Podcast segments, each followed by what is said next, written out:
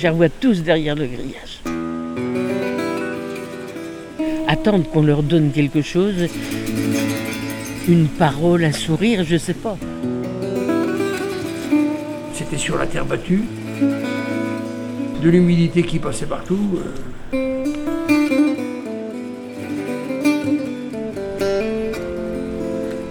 Quand j'étais dans les camps, j'avais 4 ans, c'est comme si ça serait aujourd'hui.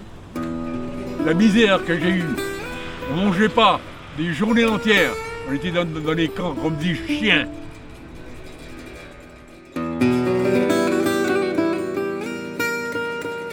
Il y a des gens qui, qui ont, qui ont dit on savait, mais on voulait pas savoir. D'autres, on savait, on y allait, on allait même porter des légumes et leur jeter du pain pour pas qu'ils crèvent la faim.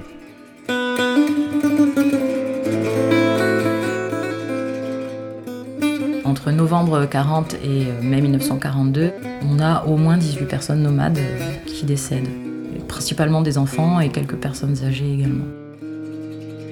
C'est bien la Troisième République qui a mis ça en place. C'était une sorte d'état d'urgence et là on a, on a décidé que certaines populations, pourtant françaises, euh, étaient menaçantes et on les a fait concentrer dans des lieux. Et c'est vrai que là, du coup, se pose quand même la question de la responsabilité réelle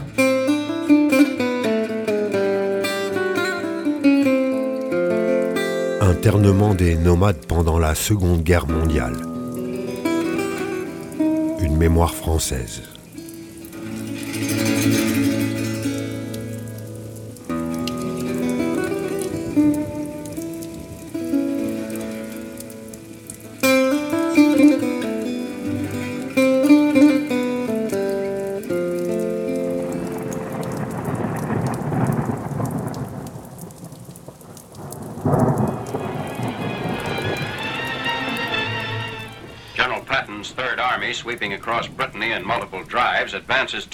La troisième armée du général Patton, balayant la Bretagne en de multiples percées, avance en direction de Nantes, un port majeur proche de l'embouchure du fleuve, la Loire. Plus loin le long de la Loire, une autre colonne américaine avance en direction d'Angers. Angers, occupé le 10 août par les Alliés, célèbre sa libération en éliminant les vestiges de l'occupation nazie. On enseigne aux recrues maquisards l'utilisation des armes à feu. Ces derniers sont les patriotes du mouvement clandestin français, des hommes qui ont résisté à la domination nazie pendant quatre années, bataillant les nazis de l'arrière-garde. En cet après-midi du 12 août 1944, après Angers, c'est dans une ville profondément traumatisée par l'exécution des 50 otages de la carrière de la Sablière et du champ de tir du Bel qu'arrivent les soldats américains, accompagnés de résistants français. Fusillés en représailles de l'assassinat du Feldcommandante de Nantes le 20 octobre 1941. Ces hommes, essentiellement des prisonniers politiques, étaient majoritairement internés au camp de Choiseul près de Châteaubriand, en compagnie des droits communs et des indésirables. Derrière ce terme sinistre et déshumanisant, on retrouve principalement les nomades, ces femmes, ces hommes et ces enfants qui se voient imposer, dès 1912, un carnet anthropométrique et un livret de famille. De cette période, Marcel Lézy s'en parle comme si c'était hier. Et si cet octogénaire admet, dans un léger sourire, commencer à laisser filer quelques simples souvenirs du quotidien, concernant les carnets de sa jeunesse, là, il n'oublie rien. Moi, j'ai connu les carnets des nomades. 16 juillet 1912, que ça existe. Il y a une certaine période que mon grand-père, il m'a, il m'a expliqué. Il fallait les vaccins, les photos. Il y avait un, ils appelaient ça un collectif pour les enfants. À 5 ans, il fallait les photos des enfants dessus. Vaccin, tous les 5 ans, obligatoire. Sinon, contravention. La couleur du cheval, la couleur de la caravane, euh, pointé à la gendarmerie tous les jours. Arrivé, départ. Mon père, il a fait deux mois de prison pour ça, pour une journée qu'il n'a pas été visé le carnet. deux mois de prison. Rendu obligatoire le 16 juillet 1912, ces pièces d'identité spécifiques vont servir au contrôle des personnes itinérantes circulant sur le territoire français. Un fichage avant l'heure qui permettra ensuite d'assigner les nomades à résidence avant de les interner dans des camps. Une procédure imaginée par l'État français que nous explique Émilie Jouan, historienne et auteure du livre Concentration des nomades en Loire inférieure. Donc la Troisième République a fait à cette époque une loi euh, visant à contrôler les populations itinérantes qui se trouvaient sur le sol de la République. Euh, bon, faut pas oublier qu'on était quand même dans un contexte de tension assez extrême avec euh, l'Allemagne, et donc on avait vraiment besoin de savoir qui euh, se déplaçait sur le territoire. Et ils ont créé une loi qui créait trois catégories de population, donc les marchands ambulants, les forains et les nomades. Donc les marchands ambulants, c'était des personnes de nationalité française ou pas qui possédaient un commerce ambulant. Euh, les forains étaient donc des personnes qui exerçaient une activité française et possédaient obligatoirement la nationalité française. Et les nomades sont des personnes sans domicile fixe. Pas forcément du coup des gens dits tziganes. Il y avait parmi les nomades des populations qui arrivaient de l'étranger pour travailler, des populations françaises qui circulaient euh, pour des activités agricoles ou industrielles, et effectivement des familles euh, tziganes. Alors ensuite, parmi les tziganes, on a différentes populations, différents groupes qui vont changer de nom, notamment par rapport à l'endroit où ils habitent, bien souvent. Euh, donc on a des manouches plutôt dans l'ouest de la France, les gitans plutôt pour le sud, et puis les populations dites romanichelles plutôt dans le nord-est de la France. Et à ça, on peut ajouter encore d'autres populations qui sont arrivées plutôt d'Allemagne ou d'Italie, parmi lesquelles les Sinti notamment.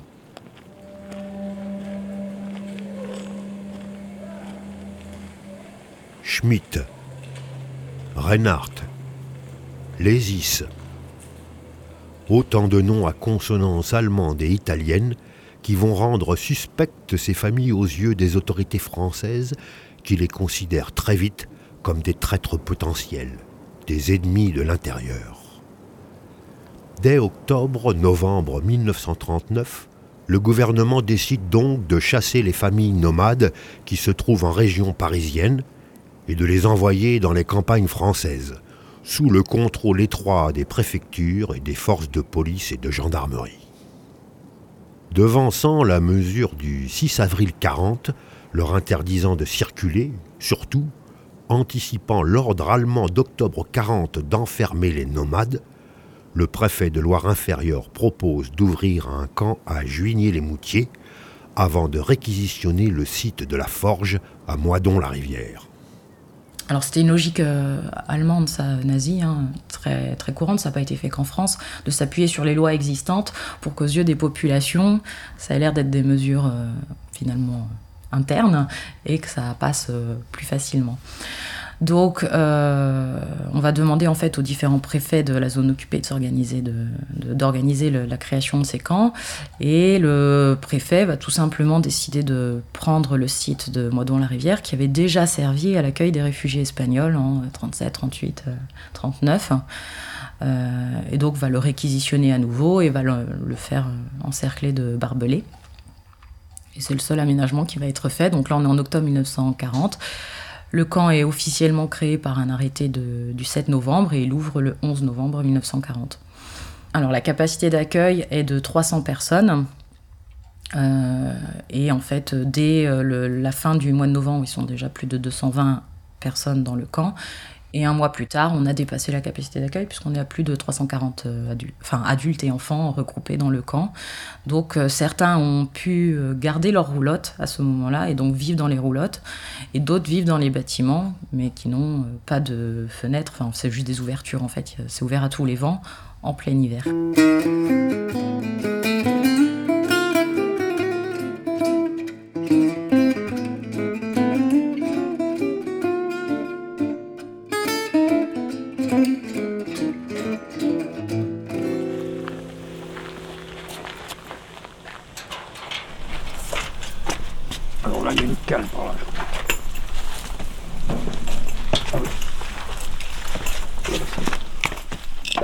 Là on est dans, donc, dans cette partie euh, de la Grande à la Charbon et les gens se répartissaient dans ces deux parties-là du bâtiment. Donc c'est celui-ci, quoi. Voilà, l'entrée est bien ici, et puis euh, on a une entrée ici, le mur là, et puis euh, voilà. Et il dormait là? La dame nous a dit, le lit de maman était là. Ah, je vous assure, ça fait un choc. Hein. Vraiment, euh, alors que ça faisait une heure qu'on tournait en rond, qu'on ne trouvait rien. Et puis, mais c'est drôle parce qu'il y avait, non, quand on est venu avec eux, il n'y avait pas tout, ce, tout cet encombrement-là. Il n'y avait pas tous les panneaux. Il y avait, on, avait la vue à peu près sur toute la longueur, avec quelques, quelques objets euh, comme les, les grandes cuves pour le sucre qui revenait des Antilles, euh, des choses comme ça, que la fonderie faisait. Euh, il y avait une allée centrale, d'après ce qu'ils nous ont dit, et il y avait, les lits étaient perpendiculaires à l'allée, c'est-à-dire qu'il avait la tête au mur et les pieds vers le couloir. Et euh, c'était comme des planches tout du long et des paillasses dessus. Et les gens étaient. Euh, il avait, elle, nous a dit on avait un drap qui nous séparait. Alors ça devait, il devait y avoir une toile entre les gens euh, de familles différentes. Là, il y avait vraiment, comme disait Anne, il n'y avait pas d'intimité. les gens étaient véritablement comme dans un refuge de haute montagne où on dort une nuit. Quoi. Mais là, c'était tous les jours.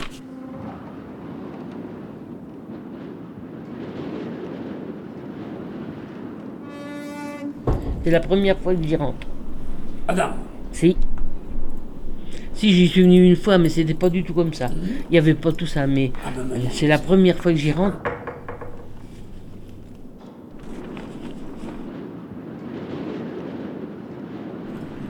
Je m'imagine les gens sur les planches à dormir, là. Euh, euh, oui. Hmm. Ça doit pas, oui. Moi, j'avais pas tout ça, euh, qui dormaient comme ça et tout. Je savais qu'ils étaient tous les uns sur les autres, mais bon. Et surtout, je vous dis, on n'en parlait pas beaucoup.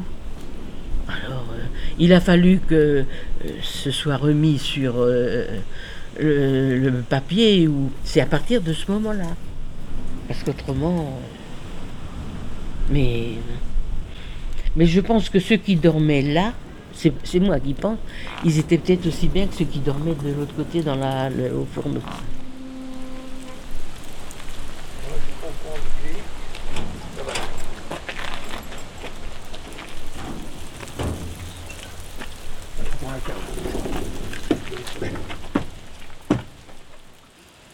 Bon, je la mettrai là aussi.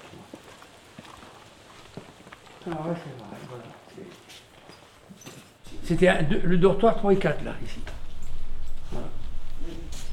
Là, on a un coin, le, rocher est apparent.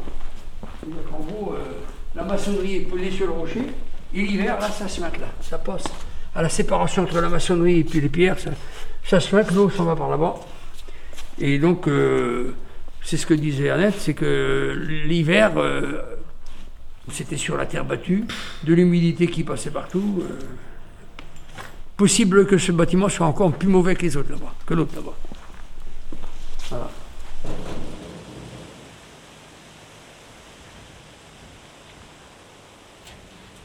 Anne, dit Annette, avait 8 ans en novembre 40. Avec Amand Châtelier, lui aussi habitant de Moidon-la-Rivière, ils se souviennent de l'arrivée des premiers nomades internés au site de la forge. Je les revois tous derrière le grillage. Là-bas, Oui. Je les revois tous derrière le grillage. Attendre qu'on leur donne quelque chose, peut-être un œuf, mais peut-être aussi euh, une, parole, un sourire, je ne sais pas. Ils attendaient quelque chose, mais bon, une gamine de 8 ans, je vous dis, ou de 9 ans, euh, euh, je ne réagissais pas comme je fais aujourd'hui. Je revois ce que j'ai vécu.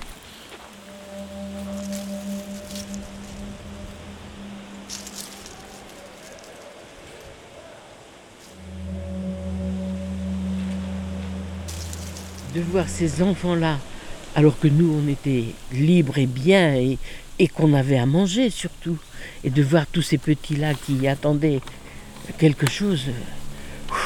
Bon, n'en demandez pas trop, parce que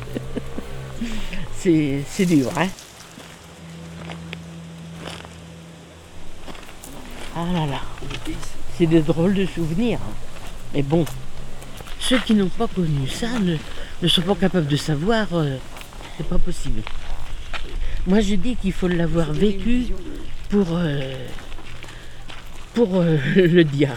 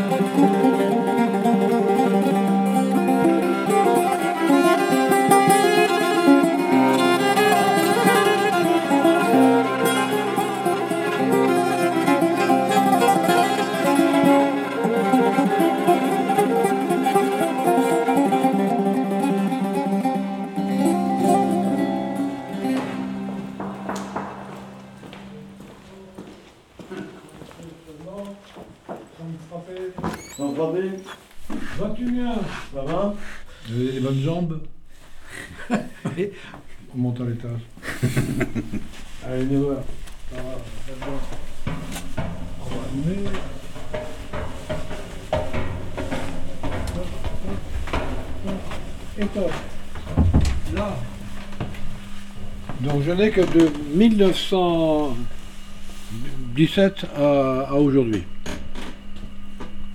Donc tu veux. Alors, moi donc. Moi donc, LM Massouen marqué quelque part. Euh, moi ça. Pouillet, Port-Saint-Père, Pornichet, le Non, ici, attends. Et je sais plus qu'on était venu avec Émilie. Monière, dans ce côté de vous là-bas. Par ici, non. Ici, il y a moi dans la rivière. Moi dans la rivière, voilà, Ah oui. tac. Et donc, ouais, voilà. Alors, je cherche le nom de quelqu'un du voyage qui me parle à moi. Voilà, par exemple, voilà, Paul Menu, André Michelet. Alors, Paul, c'est l'acte numéro 41. Il faut avoir des bons yeux après. 41. Paul. Ouais, Paul. Paul Menu, né non la rivière. Tu vois, bah, sa marraine, euh, je connais très bien, c'est, tu vois, c'est Louise Horry, c'est des familles qu'on connaît, et, euh, famille Soyer, qu'on connaît très bien. Le parrain était euh, Julien Soyer, et c'est très drôle que moi, aujourd'hui, je vois ça, parce que Julien Soyer, euh, je l'ai enterré il y a un an. Regardez là, par exemple, c'est frappant, on retrouve ça, enfin, par, par exemple, les familles Ziegler. Il y a, quelqu'un qui savait pas sign- écrire, il avait une croix. Hein, voilà. Donc, euh, voilà, tu vois. Alors, et puis c'était écrit forain. hein, Ouais. Le terme était employé. Forain. Euh, la foraine. Tu vois. Les familles Briand. De Châteaubriand. Hein. Alors, est-ce que c'est à cause de la guerre ou pas, mais avant-guerre aussi, ces familles-là étaient des habitants de nos villages, des Français comme les autres, qui avaient un ancrage historique.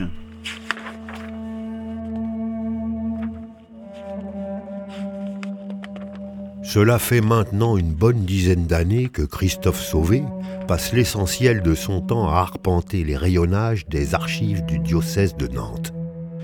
Aidé par le père Pascal, le secrétaire général de l'Association des gens du voyage citoyen de Loire-Atlantique cherche à redonner leur identité aux internés de Moidon-la-Rivière. Des familles de nomades dont la plupart ont été regroupées à la Fardière avant d'être envoyés dans les camps. Ironie ou tragique symbole de l'histoire, c'est à cet endroit précis qu'a été construite en 1976 l'aire d'accueil des gens du voyage de Bellevue, un des quartiers sud de la métropole nantaise. Construite sous le pont de Cheviré, cette aire propose aujourd'hui 30 nouveaux emplacements aux familles du voyage. C'est ici que Marcel Lézis passe sept mois de l'année, en compagnie de ses fils. Confortablement installé sur une petite chaise en toile pliante, face à sa caravane, lui aussi se souvient. Les camps, il connaît. Avec sa famille, il vivait de l'autre côté des barbelés. Il y avait moi, ma soeur, ma mère, mon père et mon grand-père, cinq. Tous dans la même pièce. Hein. Il n'y avait pas euh, une pièce pour une pièce pour pour dormir. Tous ensemble. Comme des cochons, des chiens, quoi.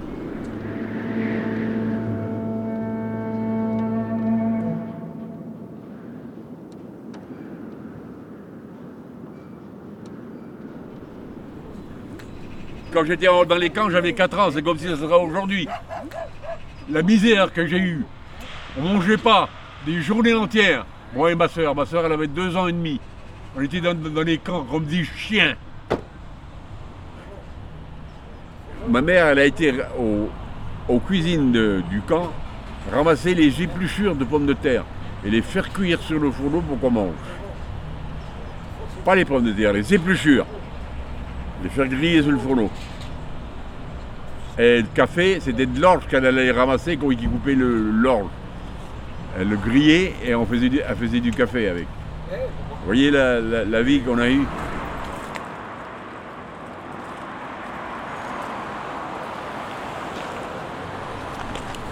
Vous savez ce qu'on avait comme paillasse? Vous savez les- les trucs des maïs là? Voilà ce qu'il y avait dans les paillasses. Et permission tous les semaines pour aller chercher du bois pour faire du feu dans le bois avec des gardiens. Avec des gardiens gardés comme des chiens. Français. Ha ha Des Français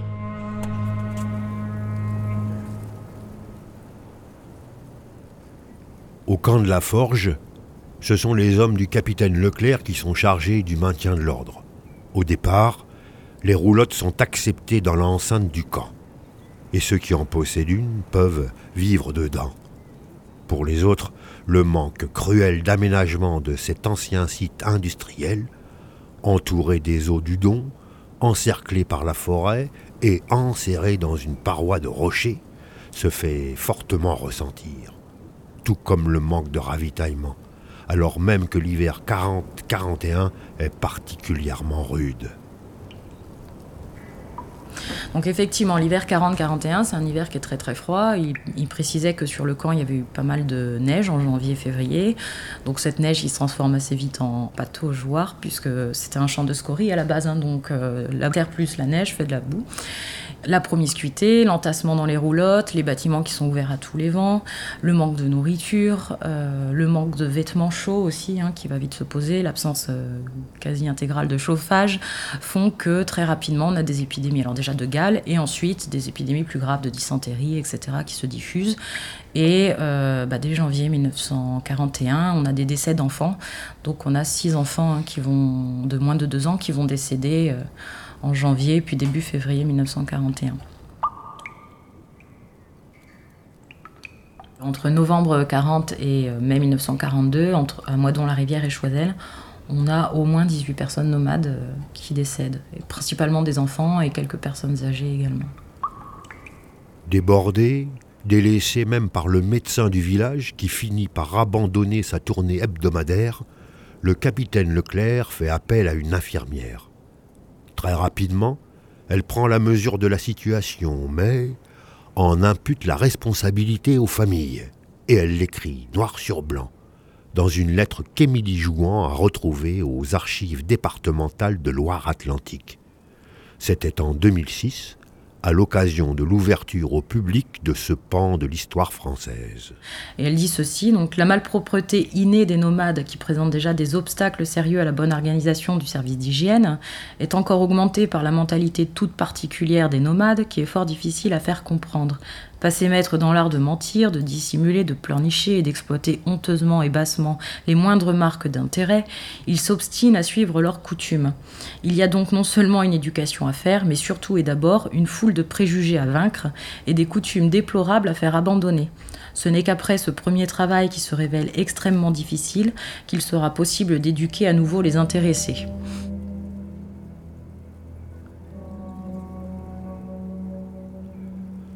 Le froid, la pluie, la neige, le manque de vêtements et de nourriture sont davantage coupables de ces conditions de vie déplorables que le comportement des mères de famille envers leurs enfants. À tel point que le capitaine Leclerc finit par demander à la préfecture le transfert des internés du camp de la Forge vers celui de Choisel. Plus hygiénique et mieux organisé, ce camp voit pourtant déjà s'entasser des centaines de prisonniers politiques et de droit commun. Très rapidement, de nouvelles maladies apparaissent, comme la tuberculose, contractée par les politiques dans les prisons parisiennes et transmise aux nomades. Les mères de famille et leurs enfants ont beau aider au fonctionnement du camp, le froid, la faim, la soif, les maladies et l'incompréhension de cet enfermement sont toujours présents archive rare, voici une autre lettre, toujours lue par Émilie Jouan, qui témoigne de cette incompréhension. Elle a été écrite par celle qui signe Femme Duchesne et a directement été envoyée au préfet d'alors. Camp de Choisel, le 29 août 1941.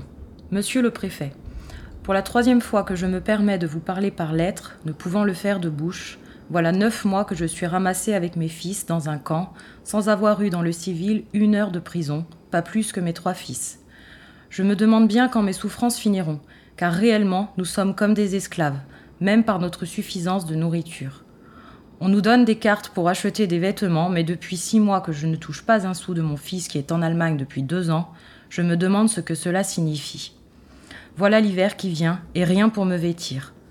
Nous sommes six personnes qui ont des prisonniers, et il n'y a que la femme Weiss-Marie qui touche par sa sœur qui lui envoie ses mois. Elle les touche à Nantes. Je ne vois pas la justice. Que monsieur le préfet veuille avoir la bonté de me faire quelque chose, car depuis treize ans que je suis seule avec mes enfants, je n'ai rien à me reprocher, ni mes fils.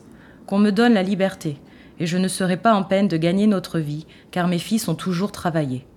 C'est pour cela que je m'adresse à vous, car ces messieurs, ils nous envoient se promener. Ils ne veulent rien nous accorder. Faites, monsieur, quelque chose pour moi, et je vous serai bien reconnaissante. Recevez, monsieur le préfet, mon respect et ma reconnaissance, femme du chêne. 6 juin, un timbre pour une petite réponse de votre part le plus vite possible, car mon fils qui est prisonnier a grand besoin de quelque chose.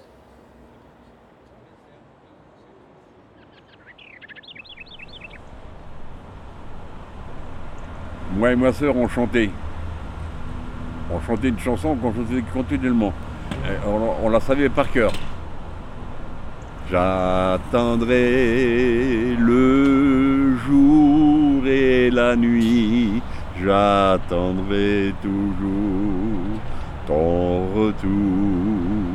Le temps passe si court, et tristement dans mon cœur si lourd.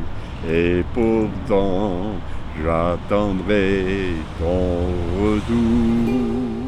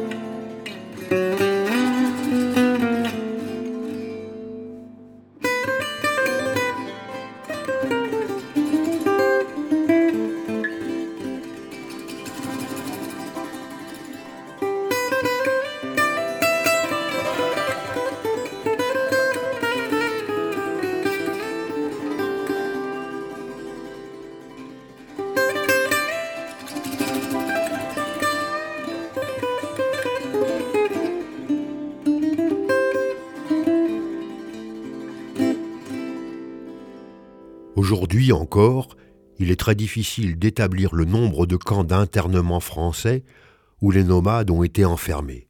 Cela, autant en zone libre qu'en zone occupée. Alors, concernant le nombre euh, de camps, euh, Denis Péchanski et Marie-Christine Hubert avaient relevé l'existence de 27 camps d'internement ayant accueilli des populations nomades en France, euh, mais eux-mêmes disaient bien que c'était pas un chiffre euh, définitif parce qu'ils savent que par exemple des camps ont été ouverts et n'apparaissent pas dans les archives parce qu'ils n'ont pas été ouverts très longtemps finalement.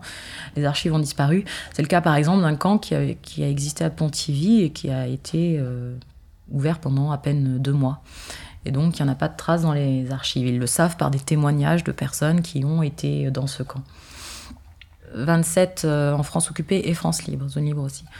Bon, même s'il y avait beaucoup plus de camps hein, dans la zone occupée en zone libre, je crois que c'est 4 ou 5 de mémoire, la majorité se trouvait en zone occupée. Euh, les populations internées, on a énormément de mal également à avoir euh, le chiffre euh, exact. Alors ça vient au fait que certains registres ont disparu, ça vient au fait aussi que certains noms n'étaient jamais orthographiés de la même manière, donc on ne sait pas si on parle bien de la même personne qui changerait de camp ou pas.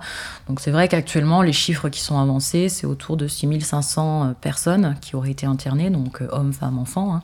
Plus de la moitié c'était des enfants dans ces camps français.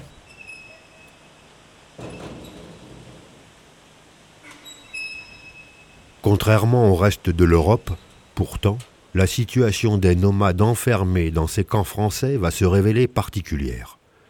Non pas que les conditions de vie soient plus agréables, non, mais alors que rapidement l'occupant allemand décide de réorganiser l'internement des prisonniers par la mise en place de camps spécialisés, dès 1942, les familles tziganes, elles, ne sont pas séparées. Surtout, la France reste l'un des seuls pays à ne pas avoir fait déporter ces populations nomades. Ce qui ne veut pas dire qu'aucun tzigane français ne soit mort en déportation. Alors il y a quand même eu des tziganes français hein, qui sont morts dans les camps parce que euh, certains ont été envoyés pour faire le STO, par exemple en Allemagne. Et une fois arrivés en Allemagne, on se rendait compte qu'ils étaient tziganes, donc ils étaient déportés. Euh, d'autres ont été euh, faits prisonniers de guerre parce qu'ils ont, en tant que Français, fait la guerre et ils étaient prisonniers de guerre en Allemagne et ont pu être déportés. Et puis il y avait aussi ce cas particulier donc du nord du territoire de la France actuelle, hein, qui était passé sous l'administration euh, dite belge, donc en fait sous le contrôle de l'administration allemande. Et là, les conditions euh, étaient un peu différentes et les populations tziganes belges ont été déportées. Donc les populations françaises qui se trouvaient sur ce territoire ont également été euh, déportées à cette occasion. Mais les populations nomades tziganes françaises internées sur la, zone occupée ou sur la zone libre, euh, elles n'ont pas été volontairement déportées euh, vers les camps de concentration ou d'extermination allemands et polonais.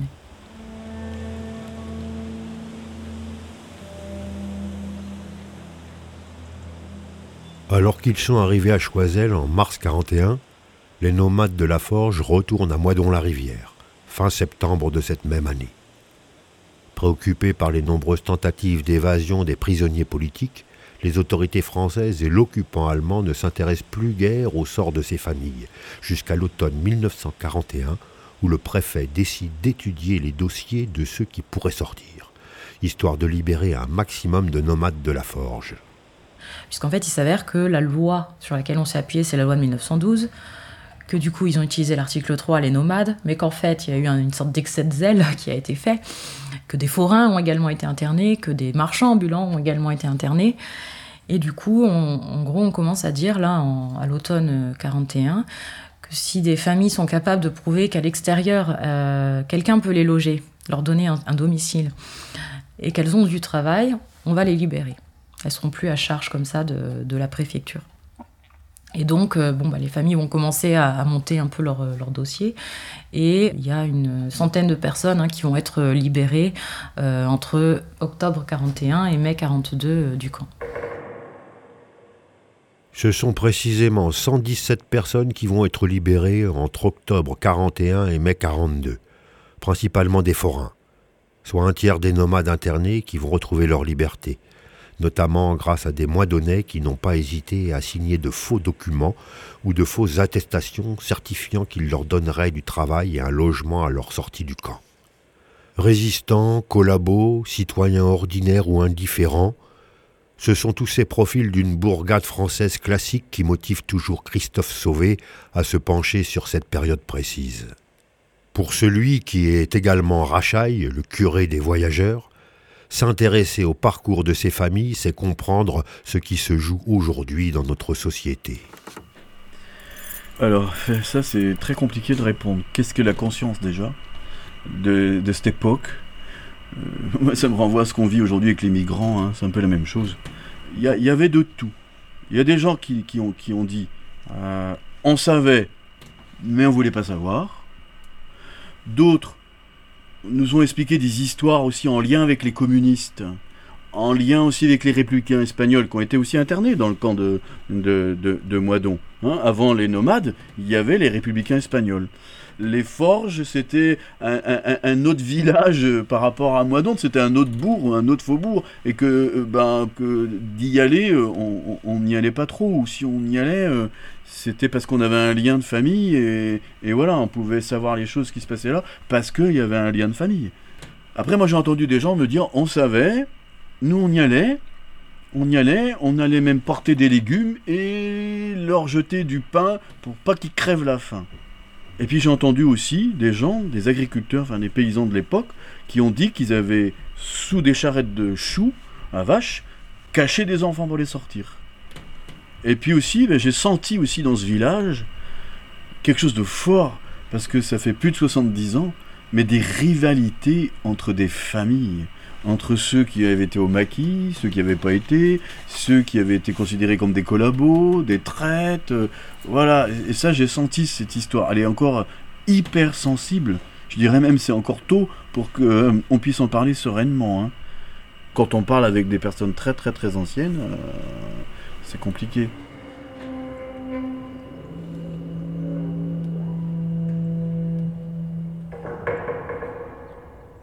Compliqué d'établir les responsabilités. D'autant que, basé sur une politique du fichage et du contrôle de ses citoyens par la République, l'internement des nomades en France prendra fin le 1er juin 46, soit à la date précise de l'état officiel de fin de guerre décidé lors de la signature de l'armistice le 8 mai 45, soit deux ans après le débarquement du 6 juin 44 et la libération de la France par les forces alliées. Alors c'est vrai qu'on pourrait simplifier l'histoire en disant Vichy est responsable, mais ce serait malheureusement trop facile de dire ça, parce qu'on se rend compte quand on regarde un peu les détails de tout ça, que euh, bah, les premières mesures de concentration dans le territoire, les, premières, les premiers soupçons euh, d'espionnite en fait, hein, d'aigus, euh, c'est bien la Troisième République euh, qui a mis ça en place. C'était une sorte d'état d'urgence et là on a, on a décidé que certaines populations, pourtant françaises, étaient menaçantes et on les a fait emprisonner ou on les a concentrés dans des lieux.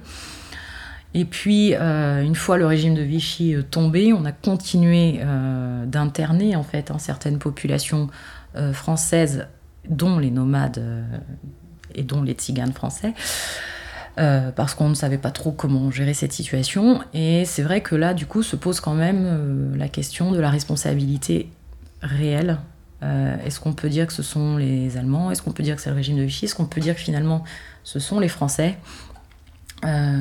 Et là, malheureusement, bon, ça n'engage que moi, mais je suis persuadée que les, les personnes dites nomades ont été victimes des préjugés qui existaient à l'époque euh, sur elles. Et à savoir que, euh, puisqu'on l'entend encore aujourd'hui, je pense que déjà à l'époque, euh, aux yeux des Français, ce n'étaient pas des Français, ces gens. On dit souvent, ah, mais parce que les Tziganes, c'est des Français, les Gitans, c'est des Français, les Manouches, c'est des Français. Mais oui, ce sont des Français, ils ont une pièce d'identité française aujourd'hui. Mais je pense que déjà à l'époque se posait cette question de savoir si on parlait bien de Français quand on parlait des populations nomades.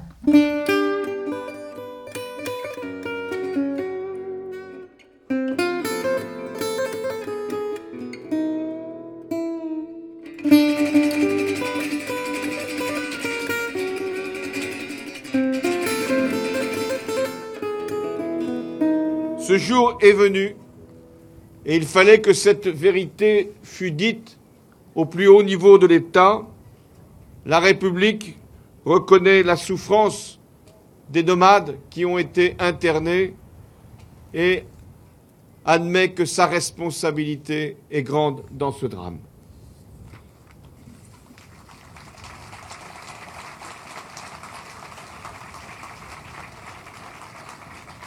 Mais je veux aller plus loin encore aujourd'hui.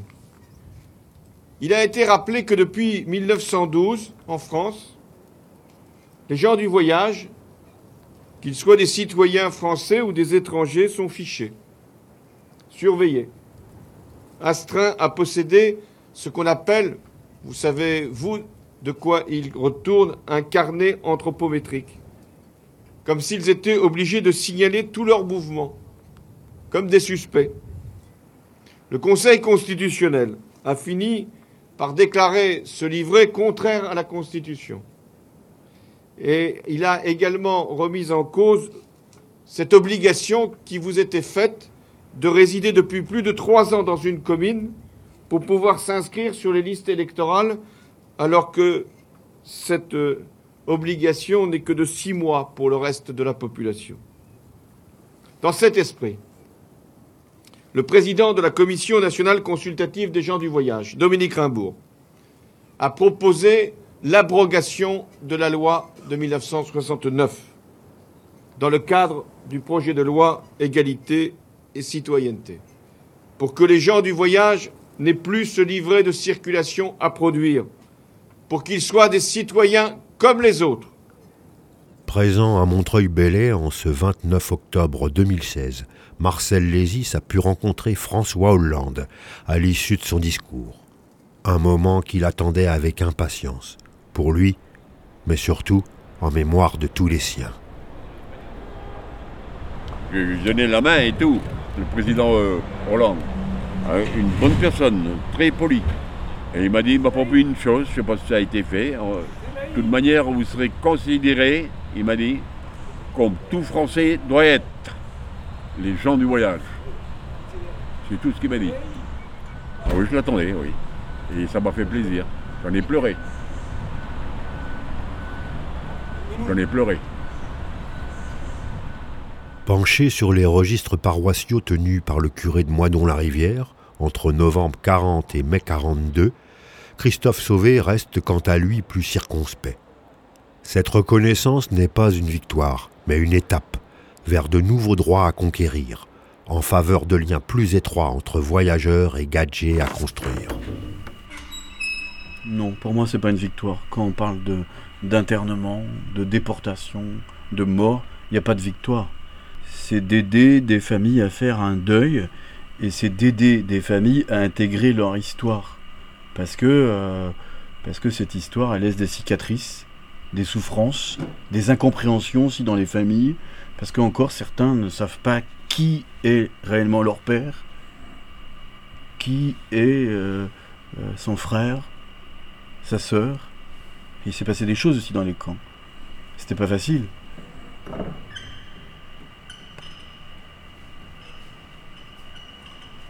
Moi, euh, j'ai vu plutôt euh, la reconnaissance de l'État comme une première ébauche. Première ébauche pour que nous avançons dans une phase de compréhension, d'écoute et peut-être voir, moi je parle pour les familles, voir entre les familles aussi de réconciliation pour certaines d'entre elles.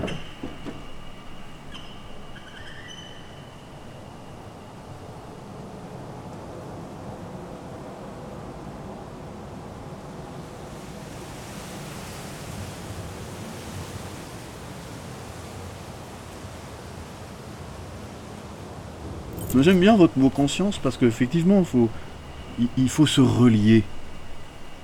Comme on dirait un vieux voyageur, j'aimais bien cette expression. euh, il faut faire péter les verrous, il faut faire péter les cadenas pour mieux s'atteler les uns aux autres. Je trouve ça très beau. Parce qu'il faut péter les cadenas du cœur pour atteler les vies des sédentaires et des peuples itinérants pour qu'on avance ensemble. Pour qu'on reste toujours un peu tous des itinérants. Parce qu'on a tous des déplacements dans notre vie personnelle à faire, qu'on soit sédentaire ou, itinérant finalement, quand on regarde. faut aider.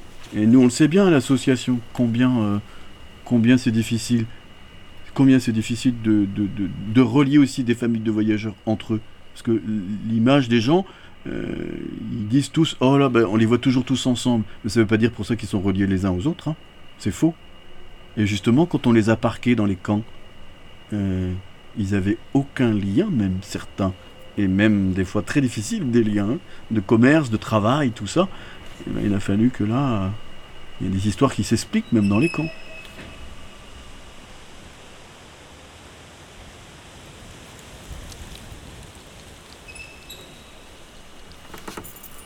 Relier pour euh, revivre, ressusciter. C'est ça aussi. Il faut, faut se relier sans arrêt.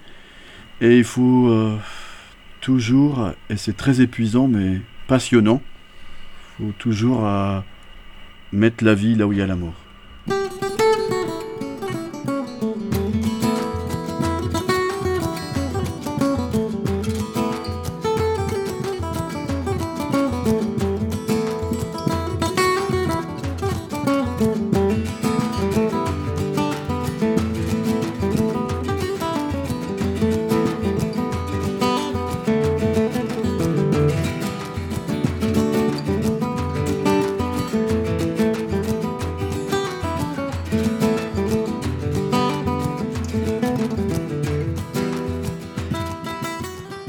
Des nomades pendant la Seconde Guerre mondiale, une mémoire française. Une production Jet en partenariat avec l'ADGVC 44. Entretien Pierre-Yves Bulto et Pascal Massiot. Montage et écriture Pierre-Yves Bulto. Prise de son et enregistrement Salomé Benoît. Réalisation et mixage Anne-Laure Sautin, Damien Fourcault. Création musicale originale Titi Robin. Voix off Denis Péan. Production et administration Loïc Chussot, Jet.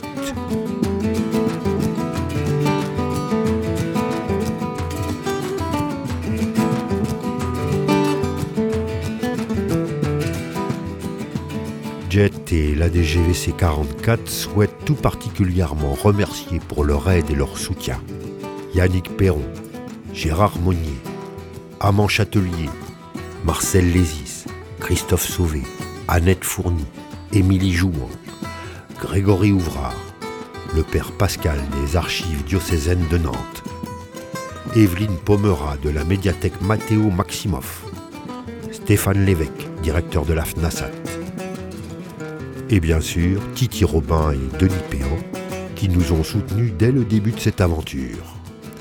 Un grand merci aussi à nos soutiens financiers, sans qui ce projet n'aurait pu voir le jour, le ministère de la Culture, le pôle égalité de Nantes Métropole, la Fondation pour la mémoire de la Shoah. Production Jet, février 2019.